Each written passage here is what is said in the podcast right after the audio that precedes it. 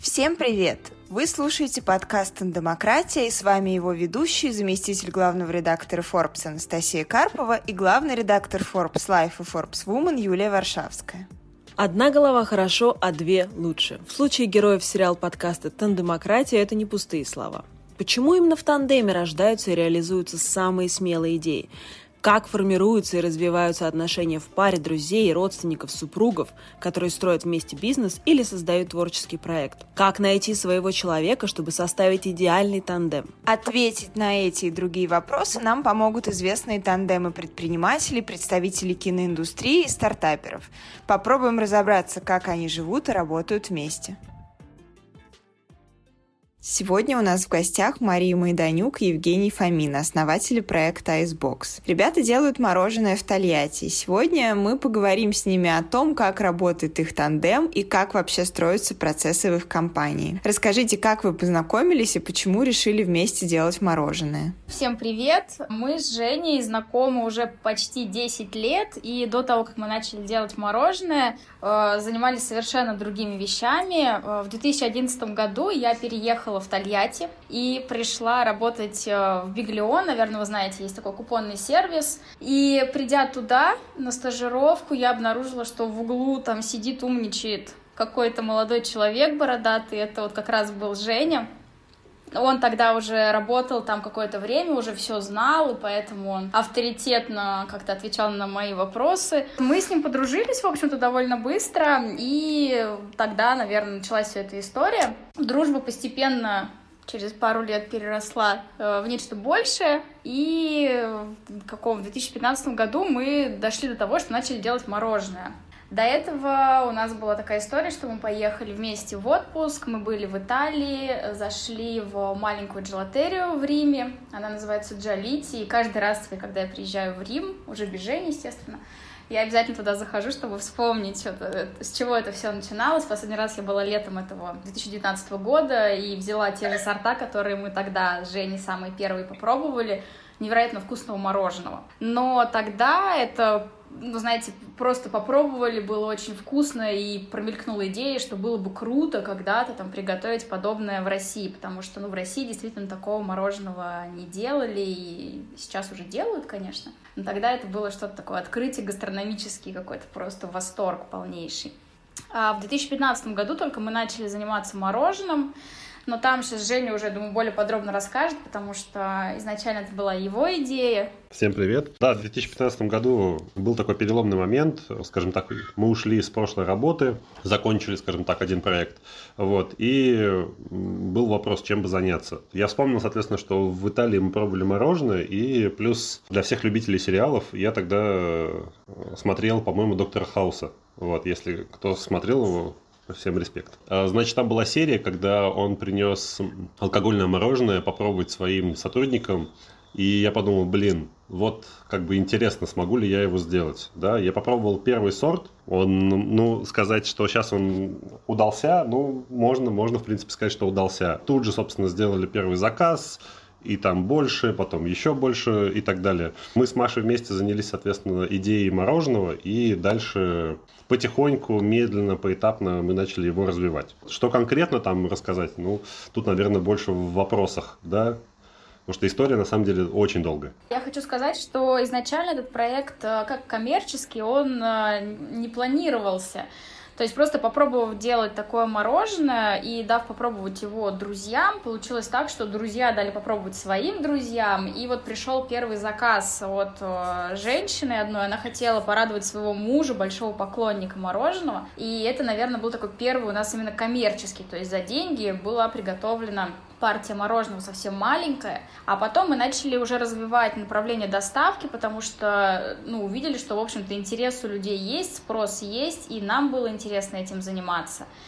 И потихоньку мы выросли от доставки мороженого на дом до первой нашей точки, которая до сих пор функционирует, кстати говоря. И буквально через... Э, вот в феврале мы приготовили первую порцию мороженого на продажу, а в ноябре, по-моему, Настя, если я не ошибаюсь, мы попали уже в школу миллиардера журнала Forbes. И то есть это прошел очень короткий промежуток времени, и когда мы туда попали, естественно, мы были совершенно далеки, в принципе, наверное, от концепции этого конкурса и не понимали, что там происходит, но я часто говорю о том, что нам очень-очень везет по жизни, то есть мы встречали на своем пути, особенно в начале пути, тех людей, которые а, как-то, как-то сами, наверное, того не зная, нам очень помогли продвинуться.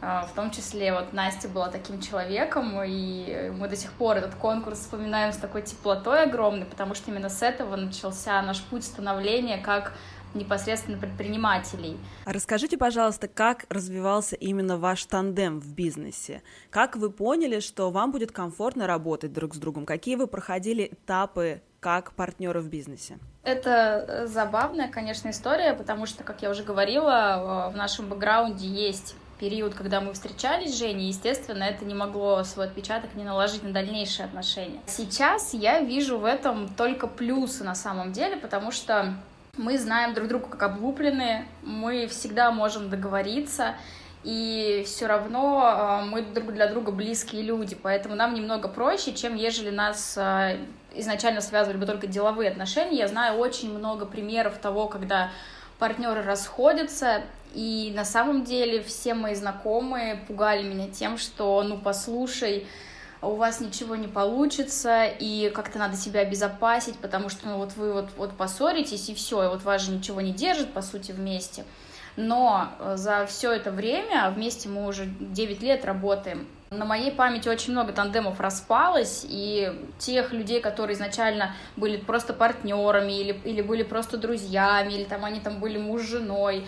То есть я считаю, что никаким образом э, корреляции такой нет между тем, какие отношения связывают людей. Тут, скорее всего, нужно каждый случай рассматривать отдельно. Нам очень повезло потому что мы прошли действительно через период, когда у нас было полное недопонимание. Это, наверное, вот первые два года работы а, с мороженым. Мы люди, которые работали у нас в офисе, наша команда, мне кажется, они с содроганием вспоминают это время, потому что любые споры наши перерастали в какие-то очень громкие выяснения отношений, доходило до того, что кто-то хлопал дверью, и так далее. Потом этот период просто прошел, и сейчас я знаю, что даже если мы с Женей э, спорим, а у нас точки зрения не сходятся очень часто, потому что мы, в принципе, очень разные люди. Вот, наверное, прям максимально разные, что внешне, что внутренне, с отношением к бизнесу совершенно разным.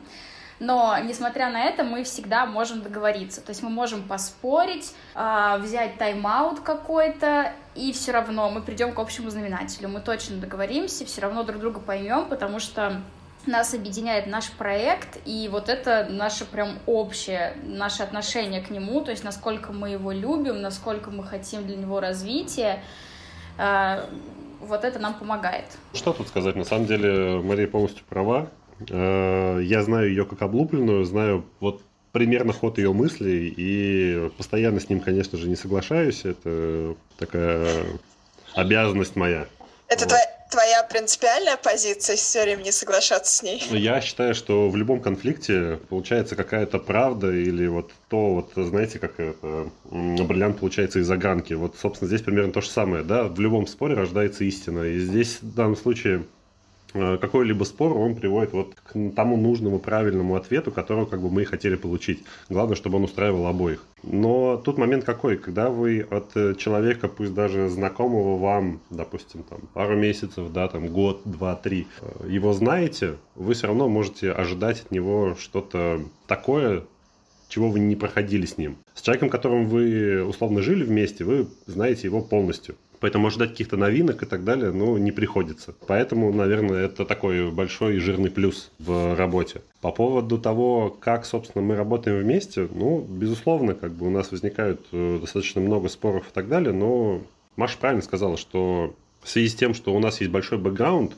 мы, и самое главное, что у нас есть э, интернет, да, мы видим, как, собственно, развиваются другие проекты подобного формата, когда люди там, начинают вдвоем, потом вот они уже один и так далее. Мы понимаем, что как бы нам допустить этого было бы очень нехорошо, потому что у нас у обоих есть слабые стороны, которые как бы мы друг друга можем дополнить. Когда в 2015, наверное, это был год, вот Маша и Женя попали в школу миллиардера, к Forbes. Э, это был такой конкурс стартапов, который мы проводили раньше.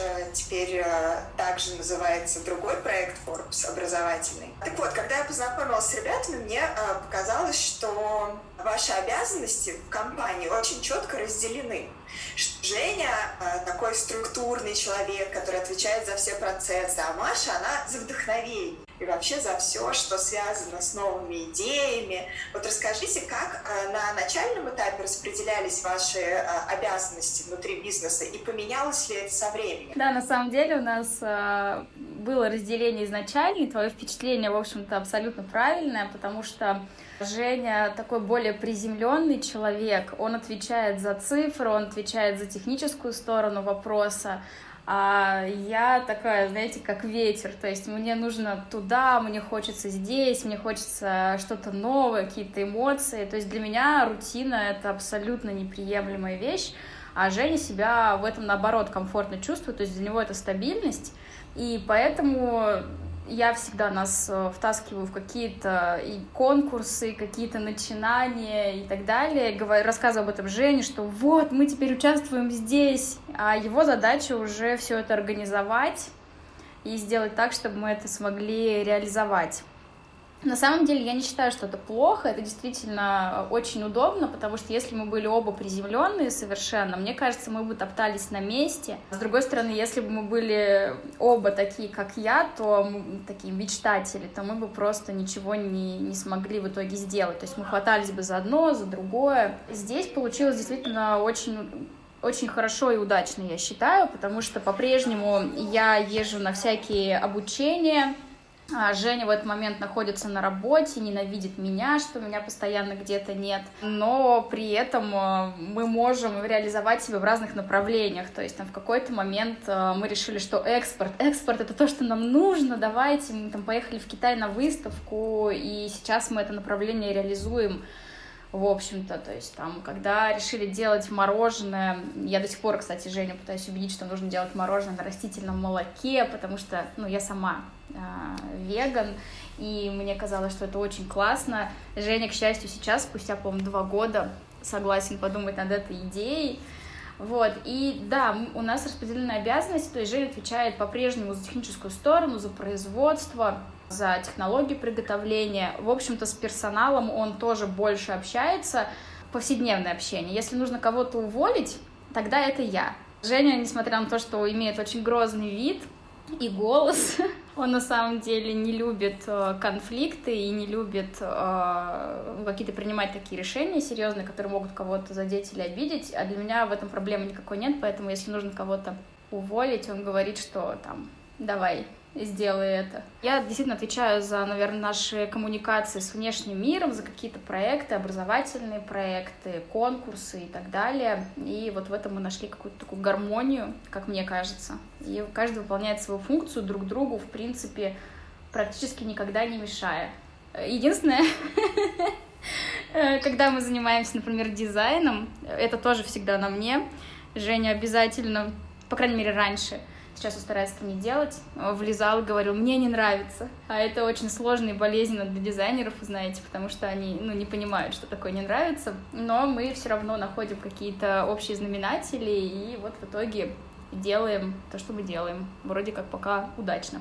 Жень, то есть ты добрый полицейский, а Маша злой, да, для ваших сотрудников? Если мы говорим про увольнение, то, скорее всего, да, потому что, ну, я, наверное, мне тяжело у людей увольнять и так далее, потому что я, честно говоря, вот со своей стороны не понимаю, если бы я был на его месте, как бы я вот так поступил или как я до этого довел, то есть и не понимаю, как может быть такой диалог в принципе, да, то есть э, по мне, так человек должен просто сказать, извините, я не справляюсь, до свидания. Мне бы это было более комфортно. Когда люди начинают, скажем так, борзеть, вот, Мария первая как бы встает передо мной и говорит, ну, пошлю, поговорим. И, то есть, этот вопрос довольно быстро закрывается, и она помогает мне в этом плане. Да, потому что я не понимаю, как с такими людьми можно вообще как бы дальше вести какой-то диалог. У Маши с этим вот все легко и просто. И тут как бы я хотел вот объяснить как раз э, момент, да, по поводу того, что я человек структурный, а она человек, который вдохновитель. Тут вот, наверное, проще всего это объяснить вот мультиком «Маша и медведь». Да, вот это, мне кажется, самый идеальный вообще прототип наших взаимоотношений,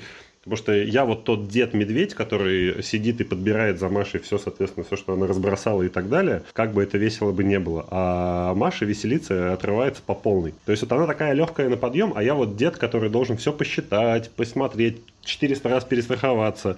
Это вот очень интересная история была про то, как э, нам звонит из Самары молодой человек, говорит, я видел вас, там, статью о вас, будьте добры, приедьте, пообщайтесь со мной. Мы думаем, ну ладно, приедем, просто поболтаем.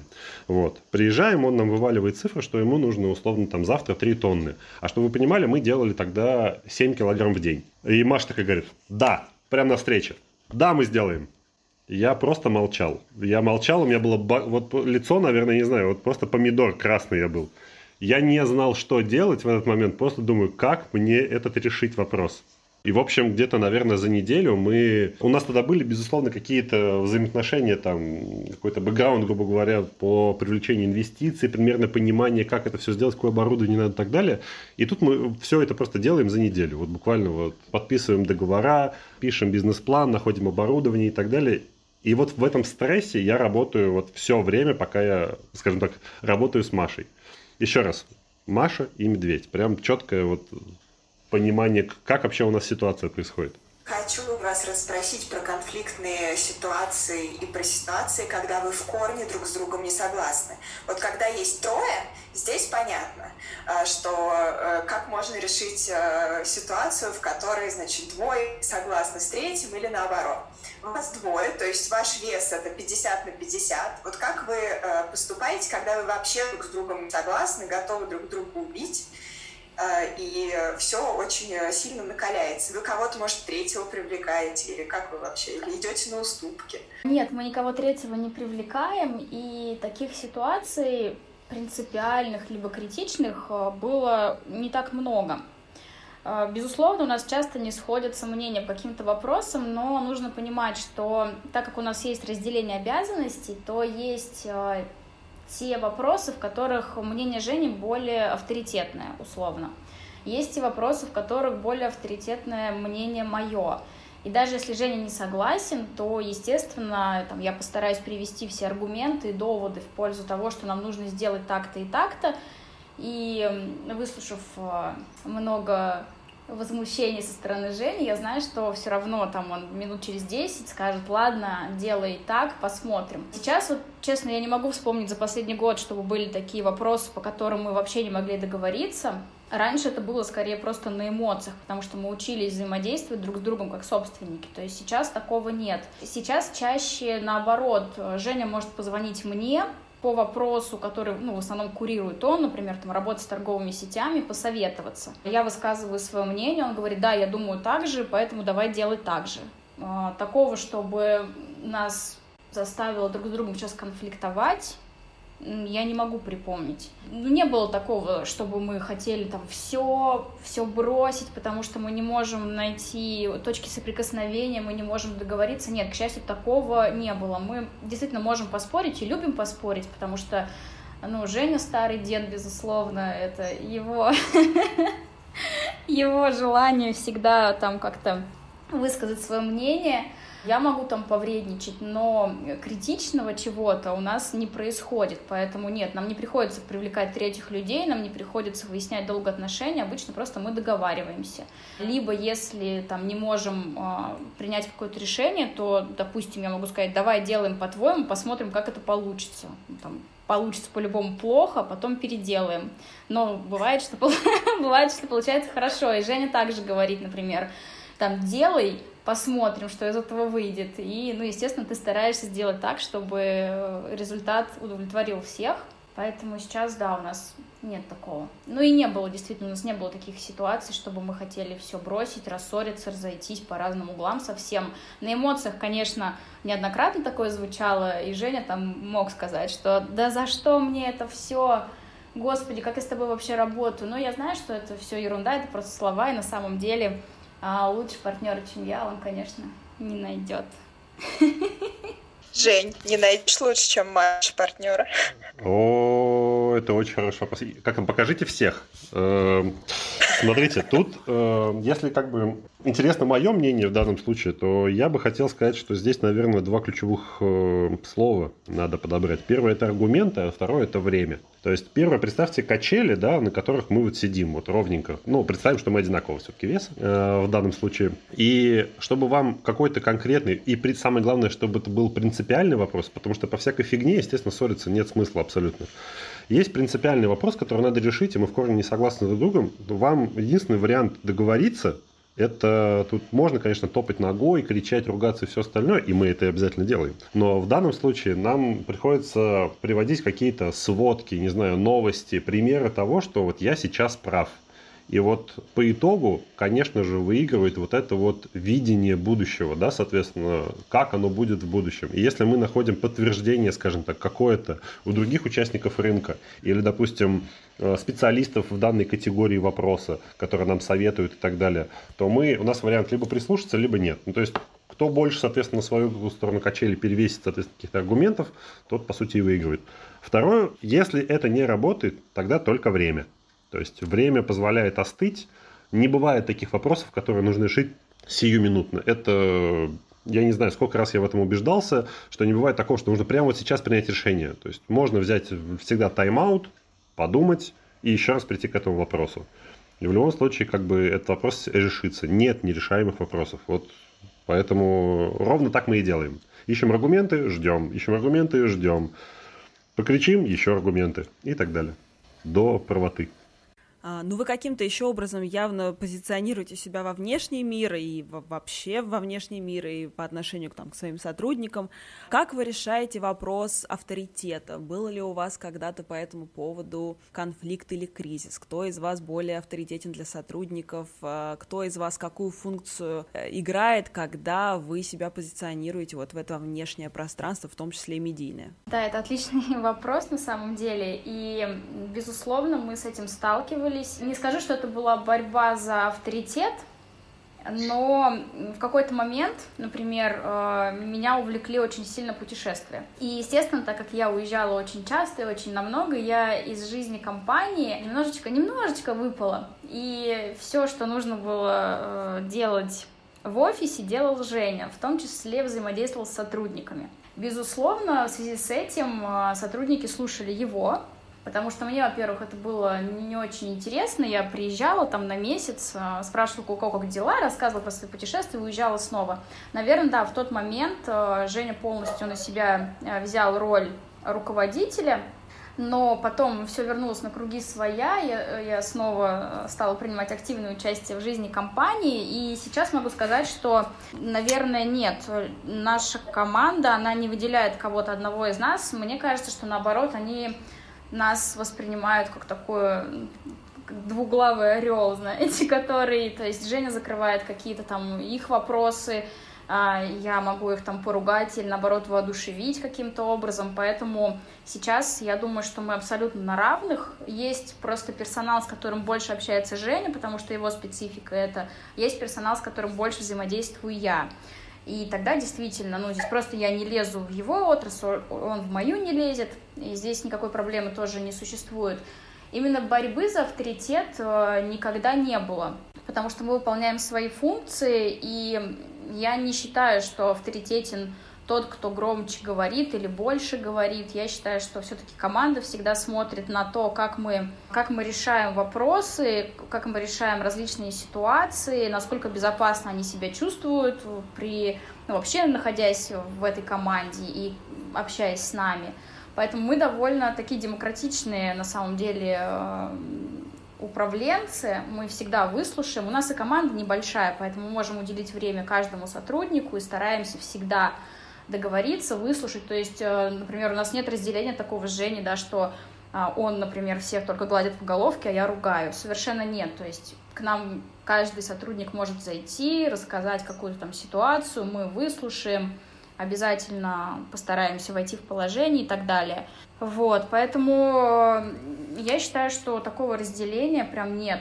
То есть Женя в чем-то более компетентен, я в чем-то более компетентна, и здесь мы никакой разницы нет. При взаимодействии с внешним миром, ну, опять-таки, смотря в каком, в каком ключе мы рассматриваем этот вопрос, потому что если Там, что касается интервью и так далее, то всегда этим занимаюсь я. Женя совершенно не публичный человек, он э, против э, всяких интервью и так далее. Я его уже даже не уговариваю.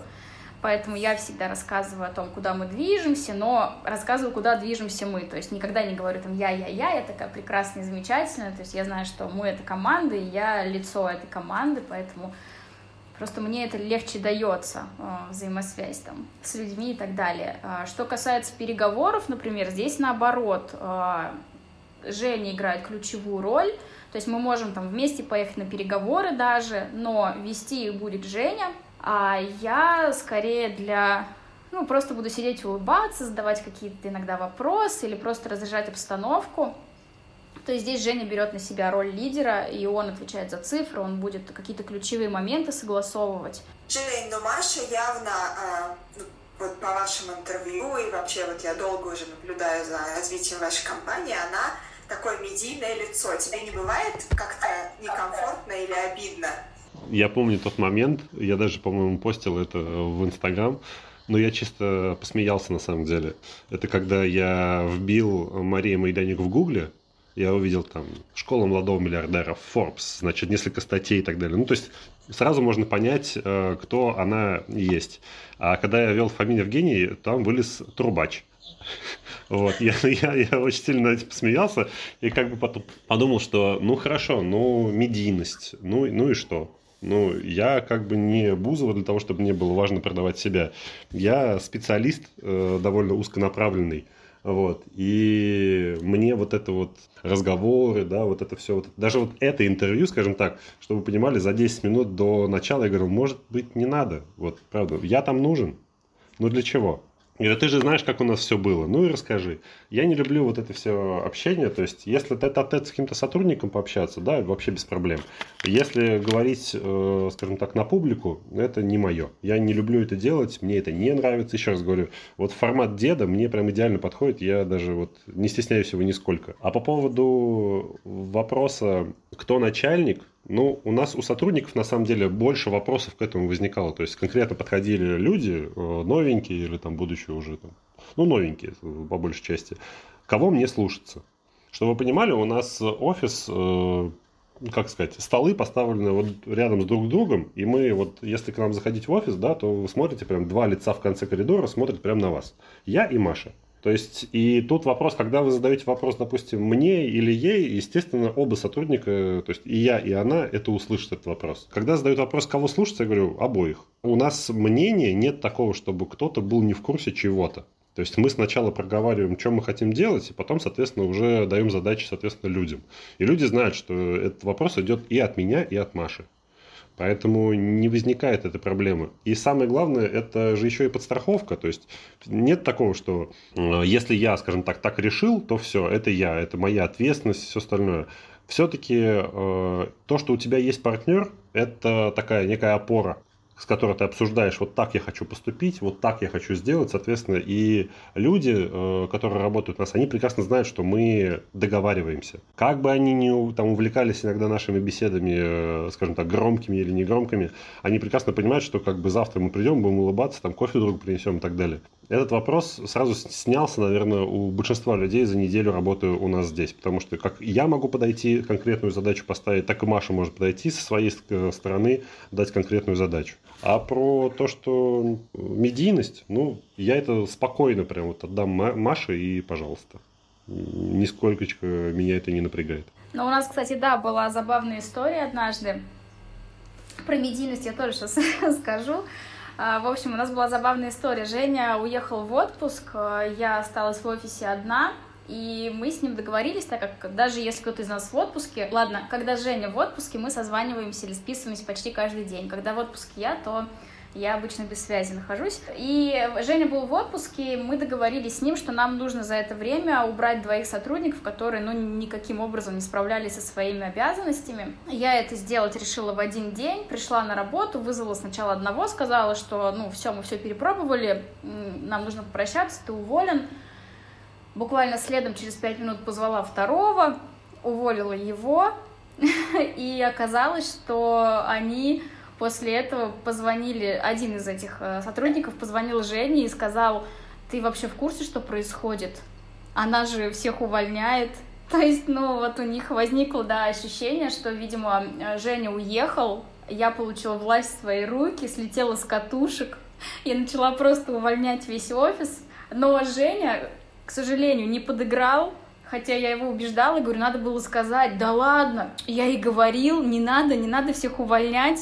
Но он сказал, что да, я в курсе, все в порядке, то есть, ну, давай пока. Что касается медийности, на самом деле а, сейчас Женя действительно проще к этому относится, и если нужно дать интервью и так далее, он сразу знает, что это не его история, этим буду заниматься я. Но когда он обнаружил свое имя в Гугле как трубача какого-то, вот тогда, тогда на самом деле он несколько раз подряд говорил мне, что так, следующую статью пишу я, следующую статью я буду автор, я хочу, чтобы тоже там обо мне что-то, какое-то упоминание было.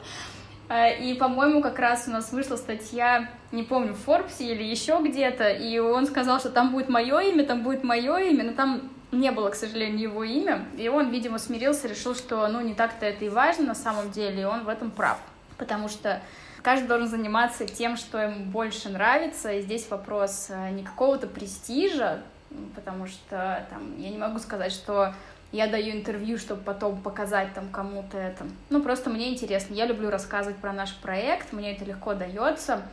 Вот, а Женя, он такой технарь, поэтому пусть он занимается производством. Вы э, недавно привлекли инвестиции. И для любого бизнеса это очень э, серьезный этап, когда приходит инвестор, какой-то третий человек, который входит в капитал компании. А, расскажите, как вы договаривались между собой о том, какой вам нужен инвестор, а, как вы вообще выбирали инвестора, или, или все-таки инвестор выбрал вас? Как, как это происходило? Ну, я маленькую предысторию расскажу, а дальше, я думаю, это уже будет вопрос Жени. А, мы действительно в конце того года оказались в ситуации, когда нам необходимо было очень быстро привлечь инвестиции. То есть там действительно стоял вопрос буквально нескольких месяцев, поэтому мы не могли долго раскачиваться.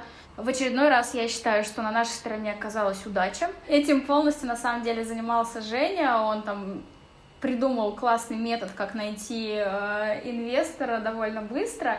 И мы искали, безусловно, умные инвестиции, потому что э, у нас уже на тот момент был действующий инвестор. Нам хотелось найти человека, либо людей, э, которые могли бы нам помочь своими компетенциями, своими знаниями, умениями, связями и так далее.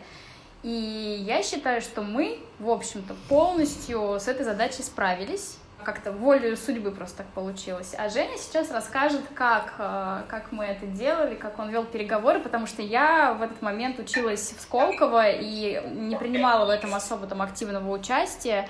То есть мы просто с ним обсуждали какие-то там моменты ключевые для нас, а он занимался непосредственно переговорами, поиском и так далее. Как договорились, какой нужен инвестор? Очень хороший вопрос. Если мы говорим по поводу того, какие это нужны как бы инвестиции, то, безусловно, вот на этом этапе нам нужны были умные инвестиции. Нам нужен был такой вот хороший сапог, который нас прям пнет, и мы прям полетим просто вперед, вверх в стратосферу. Именно вот такие, собственно, инвестиции мы искали, и такого инвестора. Вопрос в том, что э, нам деньги были действительно нужны очень быстро, э, и я помню, как вот, наверное, днями и ночами я рассылал э, предложения, соответственно, для всех инвесторов, которые условно нам подходили. Это был определенный круг лиц, э, выбирали их довольно четко по тому, кто они, чем они занимались, во что они вкладывались и так далее. То есть это было, в принципе, более-менее правильно, я считаю. Вот. По поводу того, как мы договорились, да довольно быстро. То есть мы четко понимали, какая нам нужна сумма, на что мы готовы пойти. Э, в данном случае мы привлекали деньги под, э, соответственно, долю. Мы четко сказали, что вот ниже этого порога мы просто не пойдем. И в принципе, оформили все и дальше уже рассылали. Дальше были переговоры, и самое интересное, что не все так гладко, конечно, получалось, потому что большинство инвесторов это не, не их тему. Вряд ли найдешь в заголовках каких-то классных статей, да, о том, что два молодых человека решили вложиться в мороженое. Мороженое не тот бизнес, да, в который, соответственно, постоянно вкладываются. Наверное, все же больше статей найдешь на тему IT и так далее. Действительно, таких инвесторов гораздо больше.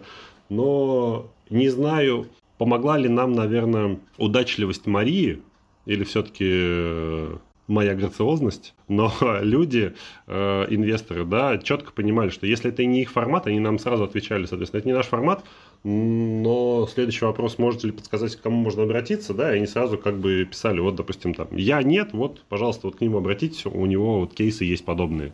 И это совершенно люди были вот нам незнакомые. Примерно так мы нашли нашего будущего инвестора. Ну, как вы думаете, э, привлечение инвесторов может повлиять на разделение сил в вашем тандеме в бизнесе? Наверное, проще всего оценить это, исходя из вашего устава. Как у вас э, прописаны взаимоотношения, соответственно, все регламентируется уставом. В нашем случае мы четко э, разделили, как бы, чем мы занимаемся, чем я занимаюсь, моя функциональность, да, соответственно, чем Мария занимается чем нам может помочь инвестору. Это прям прямой вопрос, который вам нужно задавать всегда инвестору. Чем ты можешь нам помочь, помимо денег? в чем ты компетентен и так далее и тому подобное. И вот, когда вы четко выясняете, соответственно, нужен вам он или нет, вы принимаете решение. А, еще раз, вне зависимости от того, занимается ли, соответственно, инвестор управленкой или нет, если у него несколько фирм и так далее, вы четко э, как бы предполагаете, он вам нужен как кто? Как инвестор, как э, человек со связями, как э, хороший управленец и так далее. И вот в любой из этой ипостаси, да, соответственно, вы его принимаете. Мы четко понимали, что нам с Машей хорошо, нам нужен конкретный инвестор с помощью определенной но в управленку лезть не дадим. А кто из вас больше общается с инвесторами? Жень, ты или Маша все-таки? Ну, у нас организована работа таким образом, что у нас есть общий чат, куда мы скидываем какую-то информацию э, актуальную, и раз в месяц мы устраиваем созвоны, то есть мы там обсуждаем наши дела, новости и так далее. Все остальное, ну, это текущие какие-то вопросы, которые, опять-таки, мы все вместе обсуждаем. Я считаю, что это правильно, потому что мне важно знать, что происходит, Жене важно знать также, что происходит, чтобы не было какого-то глухого телефона или так далее. Но так как э, они, в общем-то, не участвуют в управлении непосредственно компании, то все сводится к тому, что просто мы обсуждаем наши идеи, наши э, там, достижения или неудачи, и мы вместе пытаемся придумать, как нам поступить, то есть они могут нам там подсказать что-то, дать какие-то полезные контакты и так далее. Но, безусловно, там Женя может э, написать им, если у него есть вопросы по работе с торговыми сетями, допустим, то он может написать непосредственно им, там, минуя меня, и это абсолютно нормально, если ему нужен просто какой-то контакт. А так у нас а, построено, что мы вместе все время обсуждаем и участвуем в обсуждениях этих совместно. Я, наверное, задам от себя уже заключительный вопрос. Э, очевидно, что какие-то внутренние кризисы и их переживания — это одно дело, а совсем другое дело, когда на всех наваливается вот такой кризис масштабный. Как то, что происходит со всем миром сегодня и с бизнесом, влияет на вашу работу? Я имею в виду именно на вашу совместную работу. Как вы вместе переживаете пандемию? К счастью, мы переживаем не вместе. Мне, например, очень нравится тот момент, что наконец-то, наконец-то, наконец-то можно работать удаленно. Потому что у нас здесь, Женя, абсолютно разное мнение насчет того, что необходимо ли присутствовать физически в офисе, либо это не обязательно. Вот Жене, допустим, нахождение в офисе помогает, его заряжает, как-то мобилизует, меня, наоборот, всегда это отвлекает. Поэтому я стала более собранной и, наверное, продуктивной, находясь дома. Потому что у меня есть свой собственный график, я знаю, что я могу успеть сделать все. И более того, наверное, вот впервые с момента, как вообще весь этот карантин наступил, и за все время, как мы работаем с Женей, я а, начала шпынять его очень часто. Ему это дико, конечно, не нравится, потому что у него есть тоже свой график, а, по которому он работает, все вопросы, но все равно я могу с 9 утра начать писать ему а ты вот это сделал, а вот это ты сделал, или в час ночи я могу начать э, записывать ему какие-то голосовые или что-то сбрасывать. Ну, то есть вот я стала более результативной. Э, у Жени, я не знаю, как он сейчас сам расскажет, как на него это повлияло. Что касается непосредственно нашей работы, на нашей компании, безусловно, этот кризис сказался, потому что все процессы, которые занимали раньше там, неделю, допустим, сейчас занимают иногда месяц те же торговые сети, которые все также массово ушли на удаленку, и у них сейчас перед ними стоят совершенно другие задачи. А, им ну, не так важно сейчас завести, например, там, мороженое из Тольятти на свои полки. Поэтому это все довольно долго, это все выматывает немного, но в общем и целом я не могу сказать, что там на нашей работе с Женей как-то сказалось это критично. Я думаю, что результаты мы сможем оценить немного позже, потому что сейчас все обсуждают и все переживают именно момент этой изоляции. Пока не могу сказать, что что-то там изменилось, ничего такого. Смотрите, как бы тут действительно, да, у нас разделение четко есть с Машей. То есть я конкретно прям люблю сидеть в офисе, потому что все мои классные идеи и так далее, они придумываются либо здесь, либо вот в глубоком одиночестве. Тут важно это понимать, то что Маша любит больше свободу, ей больше нравится в своем графике, в своем режиме, но она не понимает то, что ее график вот никак не соприкасается с моим. То есть, если она там, в час, в два ночи может мне написать, я в это время прям сплю. Вот. Если она хочет, соответственно, в 9 утра э, написать мне, то я в это время, не знаю, там, кормлю сына.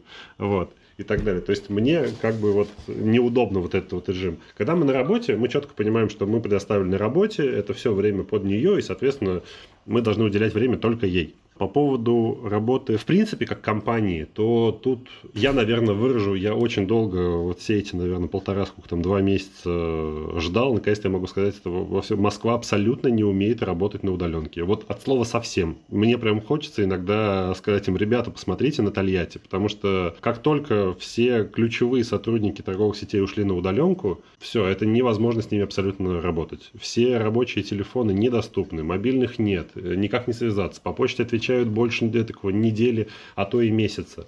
Ужас, просто ужас. Вот. Причем это то же самое касается и самых крупных дистрибьюторов. Чтобы вы понимали, мы недавно, точнее сейчас заключаем э, договор с одним очень крупным дистрибьютором, и мы заключали этот договор, у меня телефоны теперь есть шести их сотрудников, потому что каждый раз кто-то перекидывал на него, потому что это он вроде как согласует, хотя его нет в офисе, позвоните и так далее. Ужасно. Поэтому да, я, я очень сильно рад этому кризису, вот именно тем, что я надеюсь, что все научатся работать вот в этом режиме, как Маша. Вот, всегда брать трубки вовремя и так далее, и работать более продуктивно. А по поводу компании как самой, безусловно, мы притормозили как бы наш рост в связи с тем, что не можем как бы работать в связи с той ситуацией, которую я только что озвучил. Результаты, безусловно, будем считать после. Вот. У нас есть очень классные варианты по экспорту, вот, прям очень классные. Недавно вот новости такие э, появились. И у нас выходит новая линейка продукции, которую мы, честно, долго-долго ждали. И вот в кризис получилось прям очень хорошо и время на нее, чтобы ее доработать. Вот, и, наверное, поэтому у меня, так как больше времени появилось свободного в связи с тем, что скажем так, взаимоотношения с Москвой, они практически прекратились, э, у меня появилось время о том, чтобы сказать Маше, да, наверное, я готов подумать по поводу растительного мороженого. Скажите, если бы вы сегодня, вот спустя все эти годы, э, начинали делать новый бизнес, стали бы вы делать его вместе? Мы с Женей, когда обсуждали, в принципе, предстоящую беседу, и этот вопрос вызвал у нас, наверное, самые такие споры, потому что первая реакция Жени была «да никогда», я начала его убеждать, что в смысле никогда, да, по-моему, все вообще прекрасно. Я могу сказать э, за себя, что я бы точно начала строить бизнес Жени, потому что мне кажется, что я бы не нашла настолько терпеливого партнера, потому что, ну, действительно, мне прощается очень многое, и я знаю, что э, Женя отнесется с пониманием. Даже если он не хочет меня понимать, все равно в итоге э, как-то он проявит какую-то мягкость и лояльность ко мне. Я знаю, что если бы у меня был другой партнер, то вряд ли я могла бы кататься так часто в путешествие. Потом в какой-то момент Женя сказал, что ну хватит, уже хорош, ты перебарщиваешь. Я пообещала ему, что в течение полугода я не буду никуда ездить, ни в какие путешествия. И я стала учиться, я стала уезжать на учебу постоянно. Но мы не обговаривали, да, то есть речь шла про путешествия, поэтому я перестала делать это, я стала кататься все время на учебу. Сейчас, к счастью, моя учеба закончилась, та, которая была, но сейчас у меня, нам прислали два новых договора на новое обучение, не знаю, Женя видел их еще или нет, вот, и Женя, несмотря на то, что он действительно часто бурчит и там недоволен, тем не менее, он всегда как-то соглашается в итоге. А, и мне с ним действительно не всегда легко работать, но наверное, лучше партнера я бы не нашла, потому что, ну, действительно, он относится с пониманием. Хотя иногда я думаю, что если бы он был более там лояльным или более сговорчивым, это было бы гораздо проще, потому что иногда нужно донести совершенно, на мой взгляд, очевидные вещи, что нам нужно там сделать это, но это же так явно. А Женя упирается и говорит, что нет, зачем, сейчас не время, или это там сложно и все такое. То есть но есть какие-то моменты, безусловно, в каждом э, человеке, с которыми ты не хочешь мириться. Но пока мы договариваемся, и мне с ним комфортно работать, и я знаю, что, ну, да, наверное, я бы с ним начала новый бизнес какой-то. Женя, наверное, нет, я не знаю. Это очень хорошая реклама для меня. Стройте бизнес с Женей. Очень, наверное, сложный вопрос. Максимально сложный. А, как вам наверное, я вот все, пока вот Маша говорила, я все время думал, как бы, как же мне ответить. Да, действительно, первая моя реакция была, да никогда, никогда. Это был первый и последний раз. И там, я все время смотрю на часы, когда же он закончится, этот последний раз. Да, действительно, было очень много моментов, соответственно, которых я не согласен с Машей, да и, и в принципе, этих моментов, наверное, все больше и больше и больше и больше, которых я не согласен, и мы все равно как бы договариваемся о чем-то. Где-то я уступаю, где-то уступает она, безусловно. Вот. Я, честно говоря, не могу сказать, какой бизнес бы я сейчас начал, вот, прям сходу так. И, соответственно, где бы я видел там Машу. Потому что в любом случае, как бы любой бизнес подбирается из сотрудников, компетенции которых могут дополнить этот бизнес, да, соответственно, и взрастить его. Поэтому сказать, что вот прям четко, вот Маша 100% будет в моей команде, потому что не могу. Вот не могу, наверное, сейчас, даже если бы вот нас завтра бы, не знаю, покупал бы какой-нибудь просто огромный завод мороженого и сказал, я бы точно, наверное, сказал, что вот я пойду вместе с Машей, потому что вот именно в категории мороженое и вообще вот это понимание рынка и так далее – вот я, наверное, это половинка от э, целого сотрудника. Маша – это вторая половинка. Это если касается вот мороженого. Если какого-то другого бизнеса, понятия не имею. Вот что вообще, чем я могу помочь этому бизнесу, да, соответственно, и тем более, чем может помочь э, Маша в данном случае. Поэтому тяжело мне ответить на вопрос. Если прям вот просто так вот сходу, Женя, будешь работать с Машей или нет? Ой, не знаю. Честно, я, я, бы, я бы долго взвешивал. Это история про аргументы и время. Мне ну, на этот вопрос нужно время и нужно много его. Прям вот аргументов пока ноль. Не знаю, что-то я вас слушаю и думаю, что вы бы стали вместе снова работать.